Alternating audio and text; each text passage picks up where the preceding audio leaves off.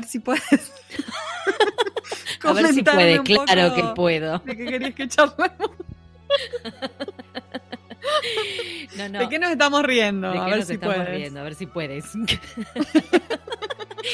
este, no, no, hace unos días, bueno, hace rato ya, vi circular una nota de la heroína, la intérprete heroína de México.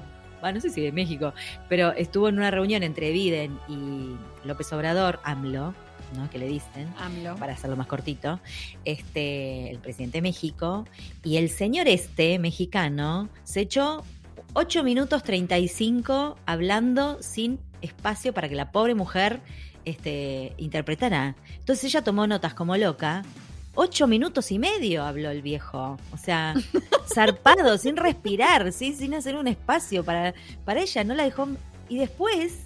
No, no, no. Contalo vos. Es un, poco, es un poco maldad esto, porque Sí. en realidad el, el, eh, Biden dio un discurso antes de unos cinco minutos, pero cada dos oraciones más o menos paraba para esperar la intérprete. Sí, sí, sí. Sí, Como un, que- señor, edu- que- un señor educado, como corresponde. Claro. El otro se largó toda una zaraza y larguísima. La pobre chica tomó notas como loca. Sí. Incluso lo, lo resumió, porque después dijo todo lo que tenía que decir en cuatro minutos. O sea que pobrecita, pobrecita. Este, No. Y hubo muchos comentarios en Twitter, porque parece que este señor, después que terminó, lo miró a Biden, tipo, nada, sé, le dijo algo, onda. No, bueno, al juntamos. principio creo que fue. Al principio le dijo. Ah, yo entendí que al final. Ah, pará, pará, que Ah, me fijo yo, de yo nuevo. entendí como que le dijo, eh, le dijo, nos da mucho, mu- eh, nos da mucho gusto estar aquí, presidente, le dijo el presidente de México. No, terminando su discurso, ¿ves ahí? Y después volteó la cabeza para decirle a la traductora a ver si puede. A ver si puede. ¿Cómo le va a decir a ver si puede? La está cargando. No, no, y alguien razón, le dijo, sí, ella discurso". puede. Sí, ella puede, le contestaron. Y entonces, a- la- bueno, nada, un montón de comentarios en Twitter de tipo, el mejor momento de la gira, a ver si puedes, le dice AMLO a la traductora después de hablar seguido por nueve minutos y la gente se muere de risa. Este, Claro. Pero que además en estos nueve minutos estaba como Biden la gente que no hablaba español como... Sin saber qué pasaba. Al costado, al techo, como tipo, ¿cuándo va a parar de hablar? No sé lo que está diciendo. Como, Sí, sí. eh, ¿me entendés? Se mueven eh, incómodos. Me causa gracia porque en la nota dice, en esos minutos Biden se rascó la cabeza, se tocó varias veces la mascarilla negra que llevaba, echó un vistazo a sus notas, tomó un papel, escribió algo, tipo, ¿cuándo termina este tipo de haber puesto? Lo puso en una mesa contigua, miró al suelo, también en numerosas Llegó al ocasiones. nivel 10 de Candy Crush. No, mentira, eso no. Claro, claro, hizo la lista del súper. se quedó pensando si había dejado la plancha enchufada. Bueno, en fin, nada.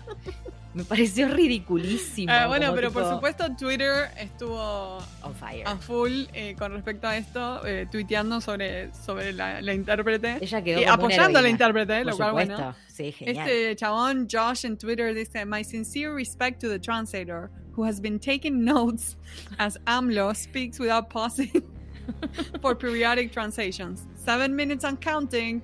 Sí, fueron casi nueve minutos. Por favor, no, no, yo po- pobre mujer. Bueno, se hizo famosa la chica. Igual no- acá no, veo el nombre de la, de la intérprete, pero fue la heroína de ese día. O sea, como que en todos lados decían la heroína. Nada. Pobre mujer. ¿No es? Por eso eh, eh, mm, eh, admiramos tanto a las intérpretes, porque a mí me Sí. llega a pasar eso. Y No, yo me le revoleo la libretita y salgo corriendo. Sí.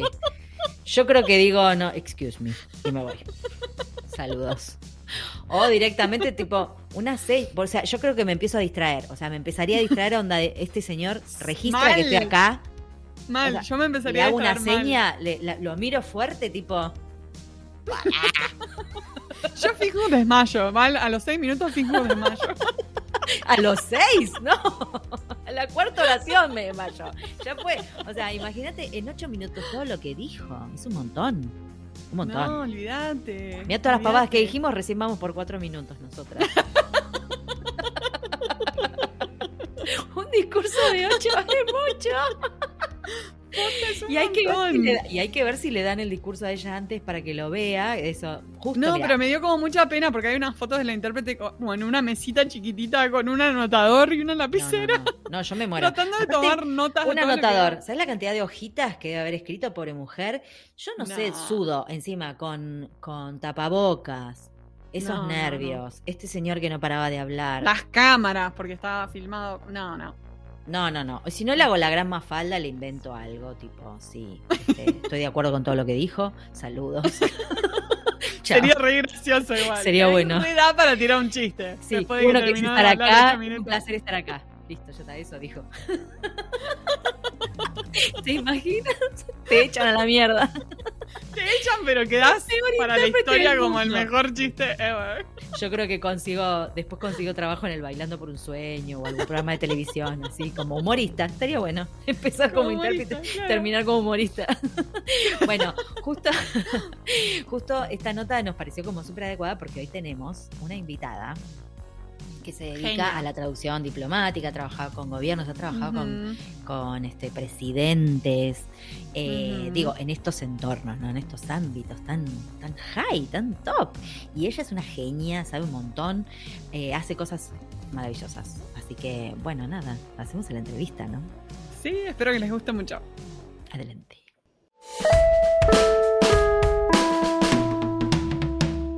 Hoy tenemos el honor de entrevistar a la doctora Verónica Pérez Guarnieri. Es doctor con la distinción sobresaliente, cum laude, por su trabajo sobre la traducción jurídica. Es máster en traducción especializada, intérprete de conferencias, profesora de idioma inglés y traductora pública. Por más de 30 años fue intérprete y traductora para empresas multinacionales y organismos internacionales como el Programa de las Naciones Unidas para el Desarrollo y la Embajada de los Estados Unidos. Es profesora titular de la Cátedra de Traducción Jurídica y ex vicepresidenta del Colegio de Traductores Públicos de la Ciudad de Buenos Aires. Verónica fue responsable del desarrollo de la norma ISO 18841, Interpreting Requirements and Recommendations, y coordina la ISO, un grupo de trabajo de más de 170 expertos dedicados a la redacción de normas de interpretación. Integra el subcomité de IRAM, abocado a la redacción de normas nacionales en traducción e interpretación, que ha redactado la norma sobre interpretación de lenguas, pionera en Argentina y en el mundo hispanohablante. Verónica, es un placer que estés aquí con nosotras en Muy Pantuflas. grosa. Bienvenida. Muy El grosa, placer gracias. es todo mío, chicas. Un honor. No, impresionante, querida. Hemos tenido algunas celebrities, pero lo tuyo es como, me, me encanta ese currículum. Qué divina. No, Es muchas divino. gracias por la invitación. Muchísimas gracias. Muchísimas gracias por la invitación. Es un placer. Le quiero contar a los podcast escuchas que hoy estamos triangulando Wisconsin, Buenos Aires y yo sigo en Toledo. Bueno, me pinto, sigo por acá. España. Sí, la estoy pasando horrible, Verónica, ¿sabes? Qué Ay, qué divino, lugar. ay, qué divino. es hermoso. Mira, Es en hermoso. Toledo te puedo contar porque amo Contame, Toledo. por favor. Sí, decime. Bueno, em, mi artista y pintor favorito es el Greco. Ah, y en chan, Toledo se encuentra su obra maestra, El entierro del conde de Orgaz, que es un mural. Mm. que es una, una de mis, eh, fue, sí, viste que uno dice, bueno, antes de morirme no puedo dejar de hacer esto. Debe- Esa, esa, ese era uno de mis hitos antes de morirme, visitar el mural eh, del entierro del conde de Orgaz, que hice hace unos años, sí, con mi hija. has Por supuesto, cuando entré lloré y mi hija se reía, Ah. ¿no? ¿Te No, imaginas? sí, sí. Ay, No, no, es una cosa, es una cosa de locos. A mí me fascina la ciudad en sí, o sea, el casco, ay, Toledo caminar. tiene... Más allá de que Ay, estoy sí. muerta de las piernas, ¿eh? Porque subo, subo, Sí, subo, sí, subo y quedo muerta. Pero es Pero fascinante. es muy fascinante y de hecho venía caminando recién hace un rato cuando venía para acá y escucho atrás una señora que, nada, entramos en una callecita y decía, ¡ay, acá vivió Pérez Galdós! Y la agarró como una emoción, ¿viste? Como vos mirando el, el greco, seguramente. Siento o sea, cada uno- Claro, cada Sí, uno sí, sí, tiene. y ca- su, su preferido acá. No, Sí. ella sea bellísima. Bueno, estoy No, es nada más, ya vuelvo a Buenos Mm. Aires. Eh, Vero, eh, nada, tremendo currículum. Vamos a tratar de cubrir este, un, poco, un poco de, de todo lo que haces y de lo que hiciste. Eh, y, bueno, empecemos por tu trabajo con embajadas, organizaciones internacionales, que no las leímos todas ahora en tu currículum, pero has trabajado con muchas embajadas, no sé, el FMI, World Rugby y otras que hemos visto por ahí. Y para muchos de nosotros que, nos- sobre todo los que no somos intérpretes, eso suena como el sumum de la interpretación. Eh, entonces te quería preguntar, ¿qué tipo de trabajos se hacen en este ámbito, ¿no? Cuando trabajas con, con embajadas, sobre todo, o lo que es diplomático. Bueno, el tipo de trabajo es siempre muy confidencial. Ujú. Listo, se acabó la entrevista. Buenos Mm. Claro, saludos. acá podemos terminar. Fue un placer, saludos a todos. Excepto lo que es de dominio público, lo que aparece publicado en las Claro. redes por las embajadas mismas o por los medios de comunicación masiva, ¿verdad? Em, esto es lo que siempre les trato de inculcar a, mis alumnos y a los intérpretes que, que formo. No Mm. solo no se debe divulgar el contenido de lo que uno interpreta, no se debe divulgar tampoco que dicha reunión existió. porque. Ha pasado de, me ha pasado de ver en redes sociales publicaciones de colegas que dicen, hoy estuve en el Ministerio de mm. Relaciones Exteriores interpretando en la décima reunión de altos funcionarios de gobierno. No, Claro. porque aunque uno no revele el contenido, uno no sabe si realmente las personas que participaron en esa reunión Ujú. quería que se conociera que esa reunión existió. Exacto, Claro. claro. Bueno, eso se debe dar mucho ahora en redes sociales, ¿no? Donde uno saca como quiere chapear un poco lo que hizo Claro. y hay que acordarse de que no. Hay que mantener el ego, como digo yo, hay que mantener el ego, Arra. claro, atado a la pata de la mesa, todo el tiempo. Sí, me encanta esa ¿Eh? frase, va a la plaquita. Sí, Es me claro. encantó.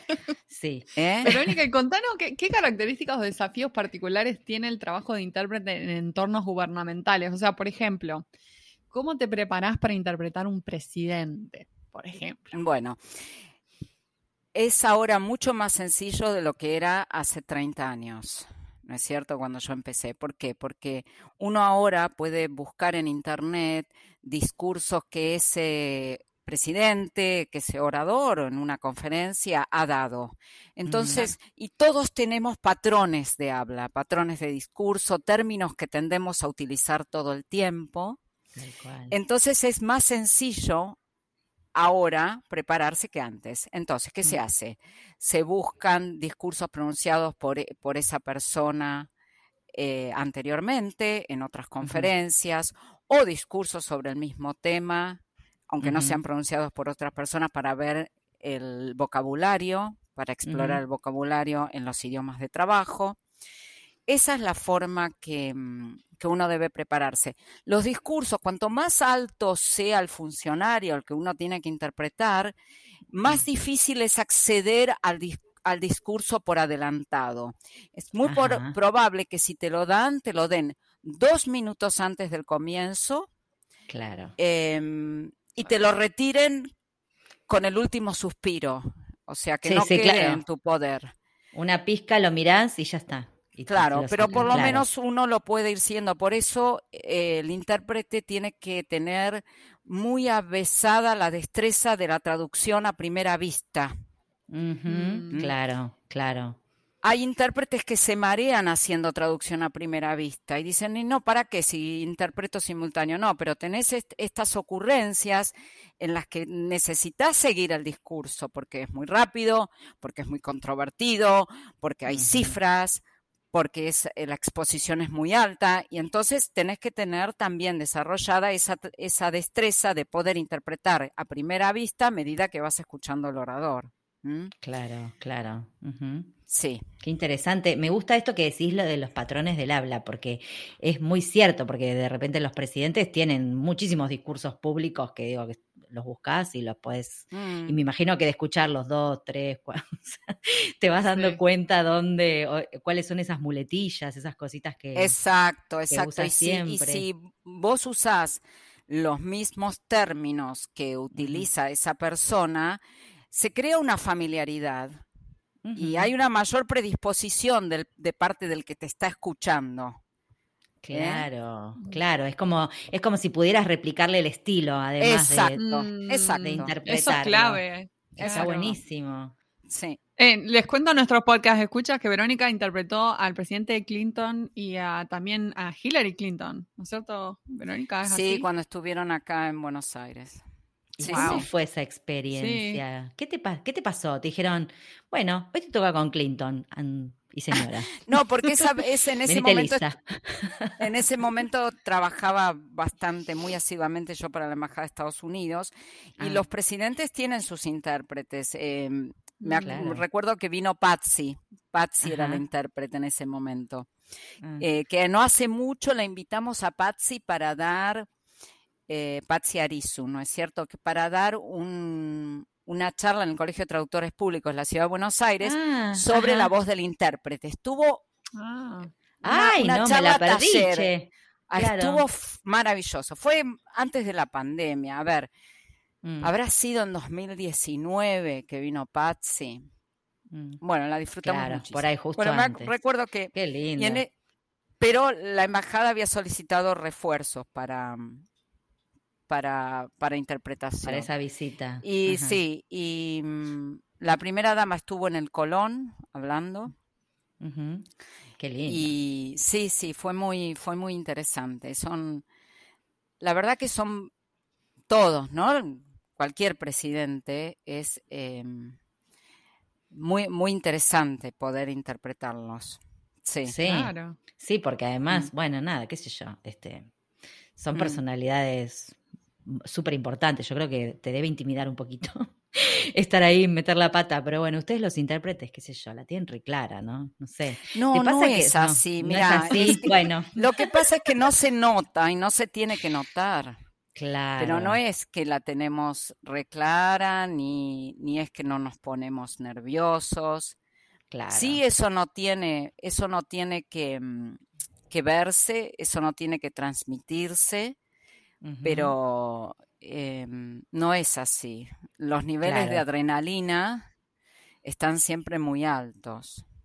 Y lo que, lo que vi que trabajaste también en una conferencia de prensa de nuestro ex presidente, Mauricio Macri. ¿Qué haces? ¿Inversa también? ¿Interpretación? O... No, sí hago inversa, sí, sí, por supuesto, ah, hago, hago lectura al inglés, pero no fue así el caso. En ese, en ese caso el presidente estaba en Davos. Él ah, había asistido al Foro Económico Mundial en Davos y em, bueno, él se manejaba perfectamente en inglés, pero dio una conferencia de prensa en la que él habló en inglés, pero necesitaban interpretación al español para todo el mundo hispanoparlante que quisiera escucharlo. Claro. Y en esa, en esa sala no había interpretación prevista al español en Davos. Ah. Entonces em, me convocaron desde Cancillería por orden de Walter Kerr y mm, el jefe del Departamento de Traducciones. Y desde un estudio de grabación que tiene eh, Presidencia de la Nación en Argentina, lo interpreté al presidente Macri, o sea, desde Buenos Aires para todo el mundo hispanoparlante. Wow, mirá, mirá, ni se me hubiese ocurrido. La verdad que, fue como si lo tuviera, lo escuchaba mejor, lo oía mejor que cuando lo tenía al lado muchas veces. Es, era una, una calidad de sonido increíble. Claro, era un, es un estudio de grabación. Bien hecho, tal cual. Pero a mismo ahí en presidencia o tipo en el ISER, porque el ISER yo sé que depende de presidencia, pero no, no, no era en otro lugar. No, no. En otro lugar. Ah, mira vos. Depende ah, de presidencia de la ¿eh? nación, pero el lugar físico es otro. Ni recuerdo ah, dónde era, pero era otro. Sí. Mira vos. Eh, ¿Sabes qué te quería preguntar también? Em, vi que sos eh, una de las pocas miembros de Calliope Interpreters, como se diga, Calliope Interpreters o algo así. Calliope Interpreters. Calliope, gracias. Calliope. Gracias. Ella le chantó Calliope. Buah. Calliope. bueno, Calliope en español está muy bien. Es que es España, es España que me pone así. Estamos en España, claro. claro. Este, entonces, eh, me gustaría que nos cuentes un poquito de qué se trata, porque creo que mucha gente no conoce esta, esta Ah, sí, por supuesto. Bueno, te cuento. Es un grupo de intérpretes, somos una red de intérpretes coordinadores y asesores, consultores. Ajá. Nosotros proveemos servicios de interpretación, es decir, viene un cliente y te dice, bueno, necesito 10 intérpretes em, que tengan em, eh, inglés, francés, español, griego, catalán para una conferencia sobre neurocirugía. Claro, Claro. Sí, sí. Entonces nosotros nos ocupamos de proveer el servicio de interpretación. No somos mirá nada más los intérpretes que nos sentamos en la cabina y trabajamos. Nosotros Ajá. además de eso y sobre todo proveemos servicio de interpretación. Y esto incluye equipamiento, ahora Claro. con la interpretación Ah, a mirá. distancia, todo el- lo como decimos el onboarding de los intérpretes para que puedan trabajar remotamente. Muchas veces tenemos que capacitar al cliente, porque el cliente no sabe. Sí, no, no, claro, Se ha claro. visto que se- se- se le- no, no tiene más la presencialidad, pero no sabe qué hacer con la falta de presencialidad. Bueno, ahora un Claro. poco más, ¿no? Después de tanto tiempo, pero igualmente. Claro. Entonces, asesoramos. Y prestamos servicios de, eh, de interpretación. Y muchos de nosotros también tenemos, Mm. eh, proveemos servicios de traducción, es- lingüísticos en general. Claro, en general. ¿Eh? Bien. Claro, y son todos este, acreditados ante Si Naciones somos Unidas. todos miembros de ahí, somos todos acreditados ante Naciones Unidas o el Fondo Monetario o la. OEA. ¿Eh? Claro, claro. Eso te iba a preguntar, ¿cómo, cómo eligen a los, a los intérpretes? ¿Tienen que Es tener un estas proceso- por Es un proceso, sí, es un proceso interno de selección que tiene la red, que es muy estricto. El primer requisito, el primer requisito indispensable es ser miembro de AIC, Ajá. de la. Asociación Internacional de Intérpretes Conferencias, que ya para ser miembro tenés que cumplir con estrictos requisitos. Ciertos requisitos. Claro. Y luego claro. te- debes poder acreditar em, no solo días de trabajo, sino días de coordinación de eventos de interpretación. ¿eh? Claro. Sí, un poquito más ya, que no es solamente. Sí, es un poco más. Claro, ¿eh? una experiencia mayor. ¿Y me contás un poquito de mm, el tema de las normas que estás trabajando? Ay, sí. Bueno, Que nos encanta, normas de este calidad. es mi que no- no legado a la pos este es mi legado a la posteridad, chicas. Hermoso. Esto, es esto es cuando vos decís, bueno, a ver, ¿qué vas a Este es dejar tu vos? greco, este es tu greco. Este es el Verónica. greco para mí. Este es mi entierro del conde de Orgaz. es tu entierro del Conde de Orgaz, listo, sí. No podrías así. haberlo dicho mejor. Este Mira, es mi entierro del conde de Orgaz, chicas.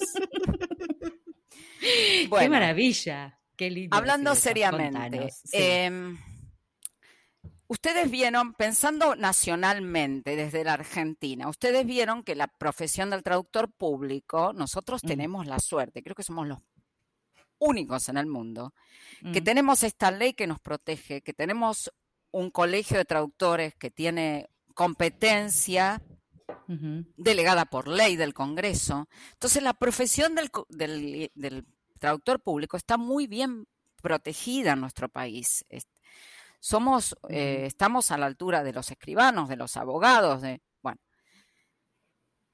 No es así la del intérprete de conferencias. Los intérpretes de conferencia en el país no es lo mismo ser intérprete que ser traductor público. La profesión de traductor público tiene jerarquía, tiene protección por ley, tiene un colegio, tiene...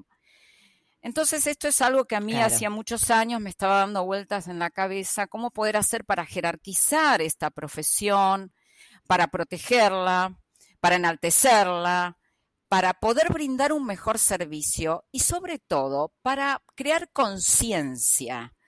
¿No es cierto? crear conciencia de lo que es, de lo que puede exigir el usuario. Porque muchas veces el Tal usuario cual. se contenta con un profesor de inglés para realizar una traducción. Pero no es culpa de él, si podemos hablar de culpas, es porque no sabe. No sabe. Entonces, ¿cómo? Esto es algo que a mí me daba vueltas en la cabeza, ¿cómo podemos crear conciencia? Y de esa manera enaltecer la profesión y brindar un mejor servicio, ¿no es cierto? Para beneficio de todos, Total, nuestro y de la sociedad en general. Bueno,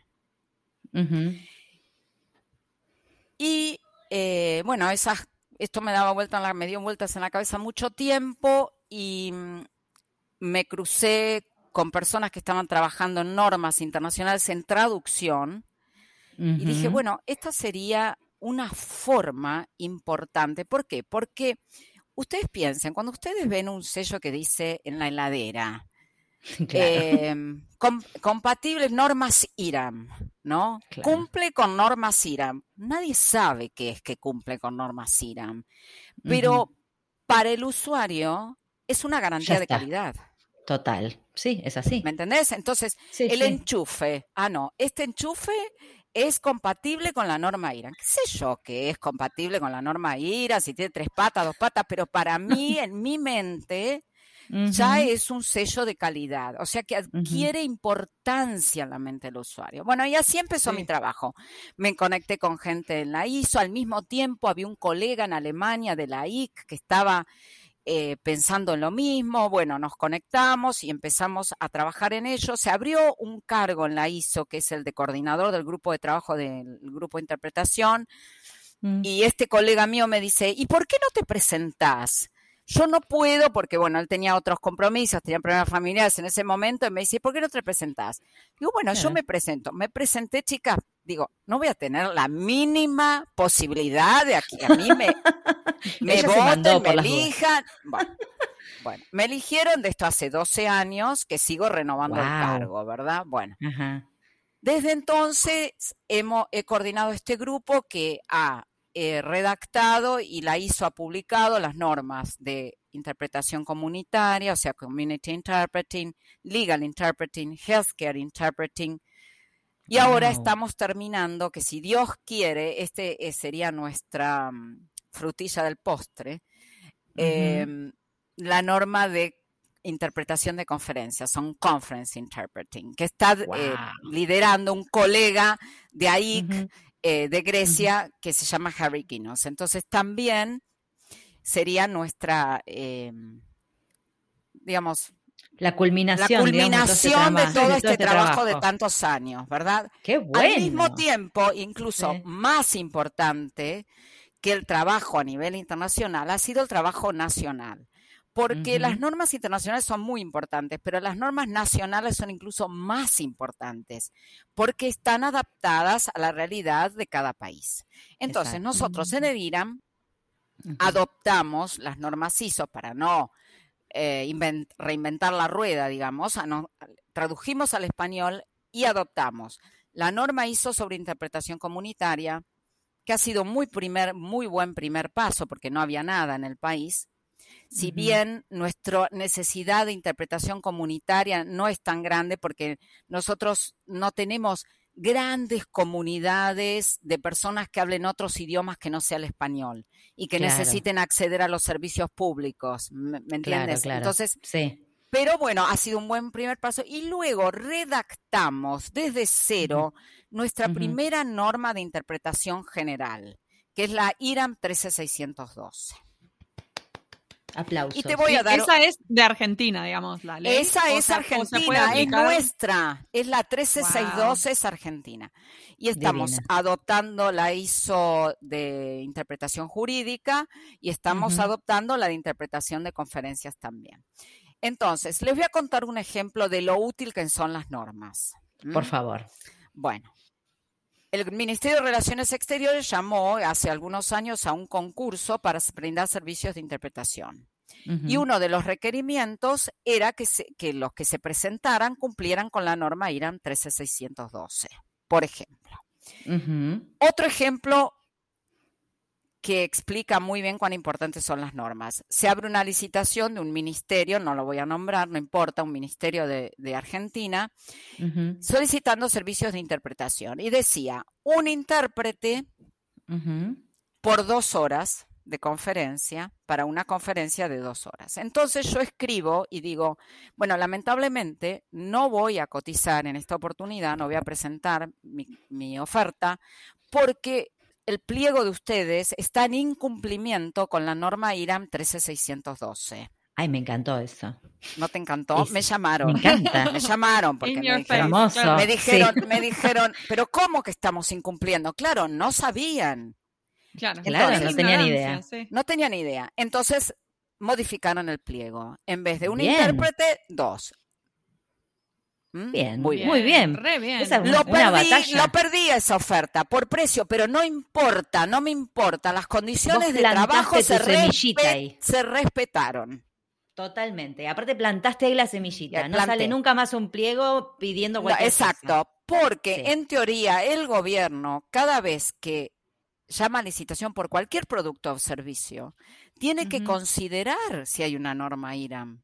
Por ejemplo, Claro, si bien. llama a comprar enchufes, ¿no es cierto? Tiene que hacerlo de acuerdo con las especificaciones de la norma IRAM. No puede pedir Claro, ni, cualquier pero ni se imaginaron, no, no se Pero imaginaron. ni que se imaginan. Entonces, esto va a la segunda parte del trabajo que hay que hacer con la normalización. Una cosa es la norma, que está fantástico que se publique.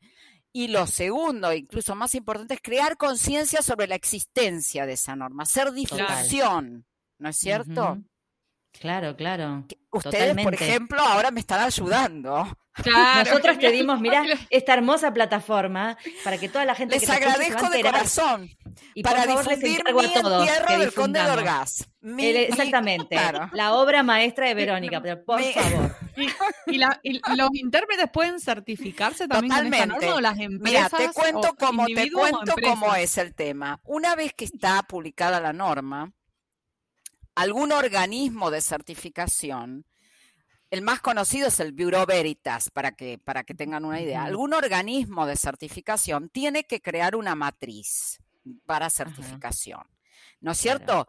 Y designar auditores y Todavía esto en interpretación no se ha hecho, a pesar de que yo he estado luchando mm, por ello, pero ¿saben qué pasa? Tiene que haber una masa crítica, que en el caso de los traductores la hay. Por eso la Ujú. 17100 ya tiene matriz de certificación y hay tantos que se han certificado, pero las de interpretación todavía no han llegado a una matriz, eh, a una masa crítica para que los organismos certificadores digan, sí, creemos es porque no son entidades sin fines de lucro, ¿verdad? Entonces ellos tienen que ver Claro. que también va a ser redituable, porque crear una matriz es, es costoso, es engorroso, lleva tiempo y lleva dinero. Entonces, bueno, eh, sí, en teoría es una norma que es certificable, es decir, los intérpretes podrían certificar. Todavía no hay. Bueno, eh, empecemos a correr la bola ya lo habrá. igual. ya lo habrá. Sí, Pero mira, poco. yo siempre digo esto, aunque no te certifiques, que vos trabajes, que vos te propongas trabajar de acuerdo con esa norma, te ordena Claro. y te hace trabajar Sí. mejor. Sí, Tal total. Sí, y sí, eso se ve montón, reflejado claro. en tu servicio. Totalmente, sí. Cuanto en la oferta que haces, digamos, lo que vos ofreces. totalmente, Totalmente. Completamente. Ay, me encanta, Vero, me encanta tu, tu legado para la posteridad. Ah, este es mi Nos legado, bueno, encantó ya y saben, se van a enterar chicas. todos. Ese Todos. es tuyo, ya sabemos. Sí, ya saben. Te quería contar, te quería contar que esta es nuestra cuarta temporada, que cada temporada las entrevistas terminan con una pregunta final, generalmente de corte filosófico, hemos tenido de corte de ciencia ficción. A vos te Mm. tocó este año este, una más bien reflexiva, ¿no? Un poco nostálgica, un poco también de enseñanza. Así que yo se la voy a dejar a mi compañera Marina, que la pregunta con mucho suspenso, muy lindo, de una manera muy linda, para que te haga la pregunta. ¿Cómo no? La pregunta dice así, Verónica. El camino profesional presenta muchos momentos diferentes, pero siempre hay uno de crisis o encrucijada que nos sacude y que al superarlo aprendemos algo. ¿Cuál fue ese momento para vos y qué aprendiste? Chan. Chan. No sé si hubo un momento, todo el tiempo se está aprendiendo. Te voy a contar una anécdota. Dale, nos encantan las anécdotas. Un CEO, presidente de una multinacional, en una conferencia de prensa, eh, en- fue en la crisis del 2001, ¿no? ¿Se acuerdan la crisis terrible de 2001? Entonces, ¿Cómo olvidar? eh, el presidente de esta empresa vino para mostrar su apoyo, ¿no? A la Argentina, que a pesar de todo, esta empresa seguía estando y... Entonces los periodistas, por supuesto, le preguntaron, ¿no? Dígame. ¿qué piensa de esta crisis? Y él dice, bueno, yo hace 20 años que soy eh, presidente de esta empresa y mm, se imaginan las crisis que he visto en difer- diferentes partes del mundo. Pues una verdadera multinacional que está en todas partes. Y mm, les voy a decir, les voy a dar eh, esta recomendación. El que se prepara durante la crisis es el que al salir de la crisis va a poder aprovechar más rápidamente el repunte, porque después de la crisis siempre viene un repunte. Claro. Siempre.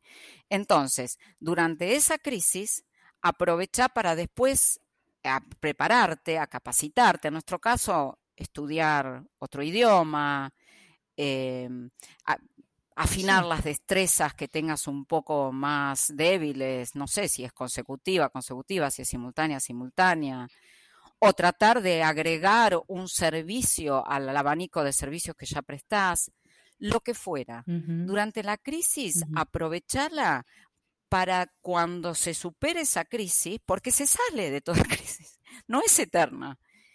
Claro. Puedas aprovechar primero que nadie ese repunte. Y nuestra profesión está hecha mucho de esas crisis, porque depende mucho de los ciclos económicos, la profesión del intérprete, ¿eh? más que el del traductor.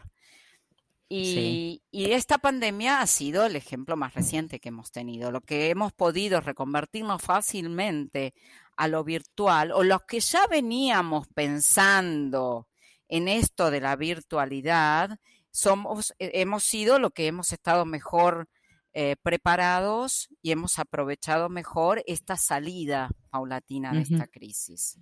Entonces, en esa oportunidad me acuerdo que yo empecé a estudiar portugués. Cuando escuché eso dije, ay, bueno, entonces me voy a poner a estudiar portugués. Y, y, sí, realmente a mí el portugués me ha abierto un montón de otras oportunidades en organismos internacionales que requieren que te como lengua pasiva, sí, claro. Claro, ah, claro. Mira vos.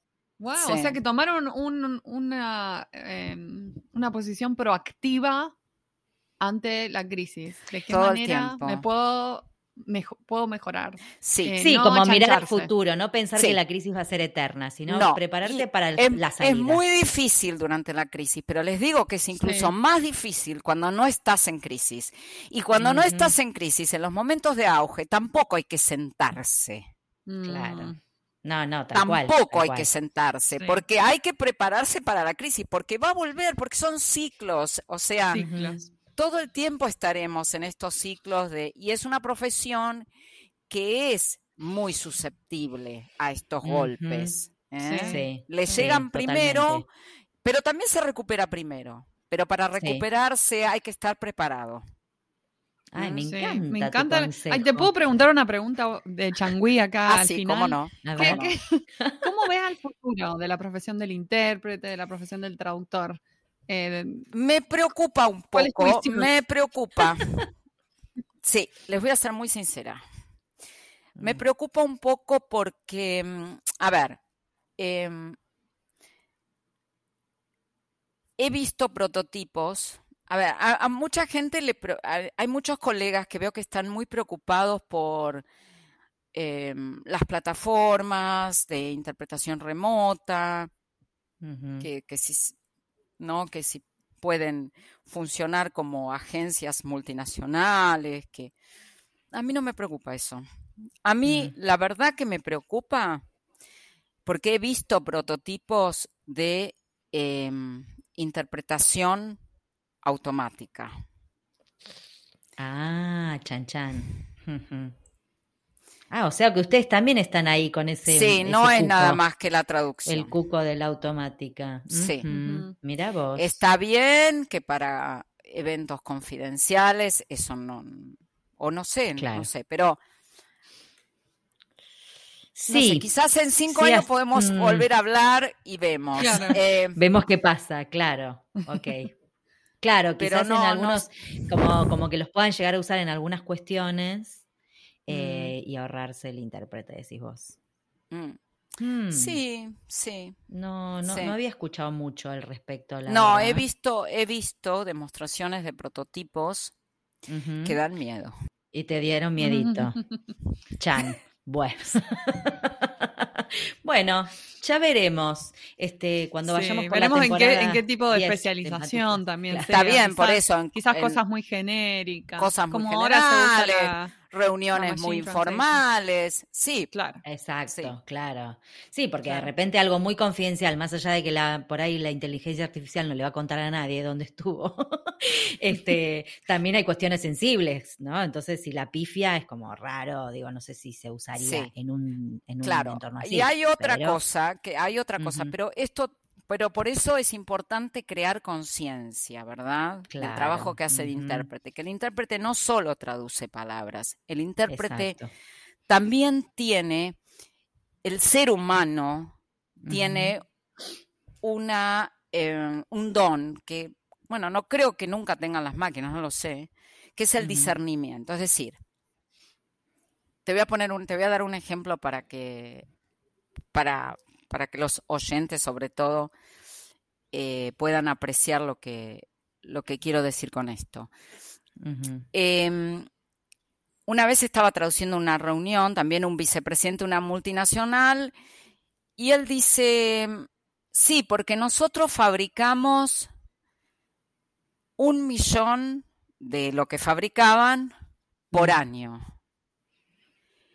Y entonces yo lo miro, porque no era posible, fabricaban un millón Ah. de eso por día. Ah, Entonces yo lo miro y le digo, ¿no es cierto? Como lo miro y le digo, a year, a day, a day. Entonces, Claro. la máquina lo hubiera traducido, Quedaba como lo decía para la- el señor, Para siempre, claro. claro.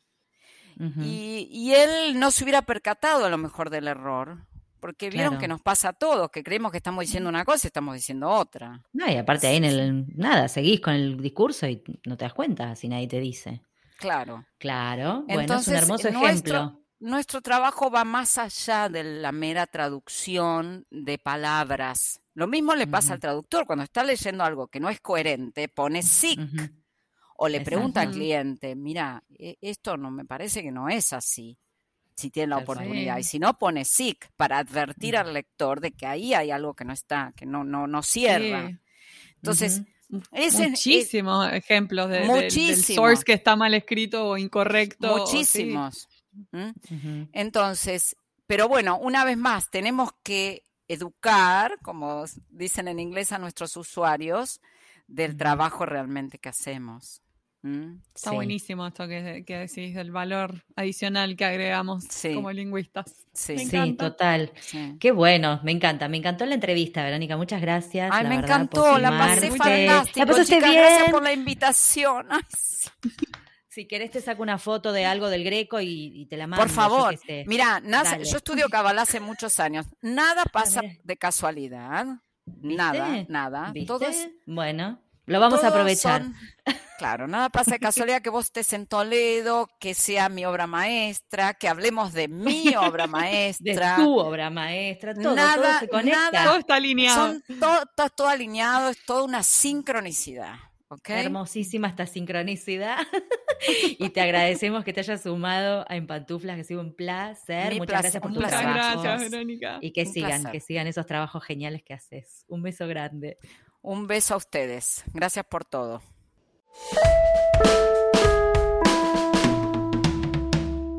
Y ahora con ustedes, el momento catártico del programa. Los invitamos a escuchar al traductor karaoke.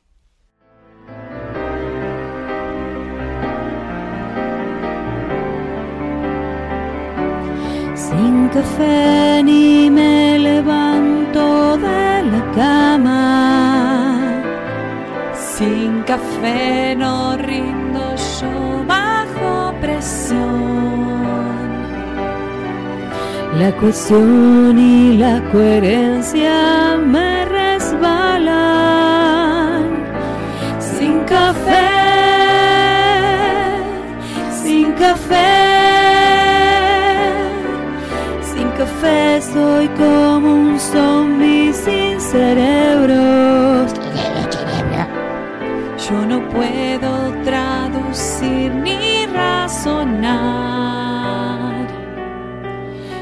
Café, la oficina me da vueltas. Todo lo que haga va a salir mal. Porque sin café, sin café, sin, café, sal pedo,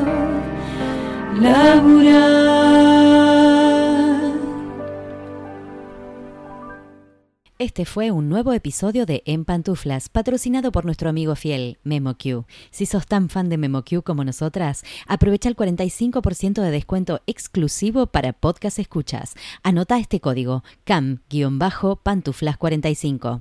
Podés encontrar todos los episodios del podcast en nuestra página en guiondelmediopantuflas.com y suscribirte para escucharlos apenas salen en iTunes, Spotify y Google Podcast. Prohibida su reproducción en la Argentina, en Los Ángeles, Marín, Buenos Aires, Pantuflas al virus.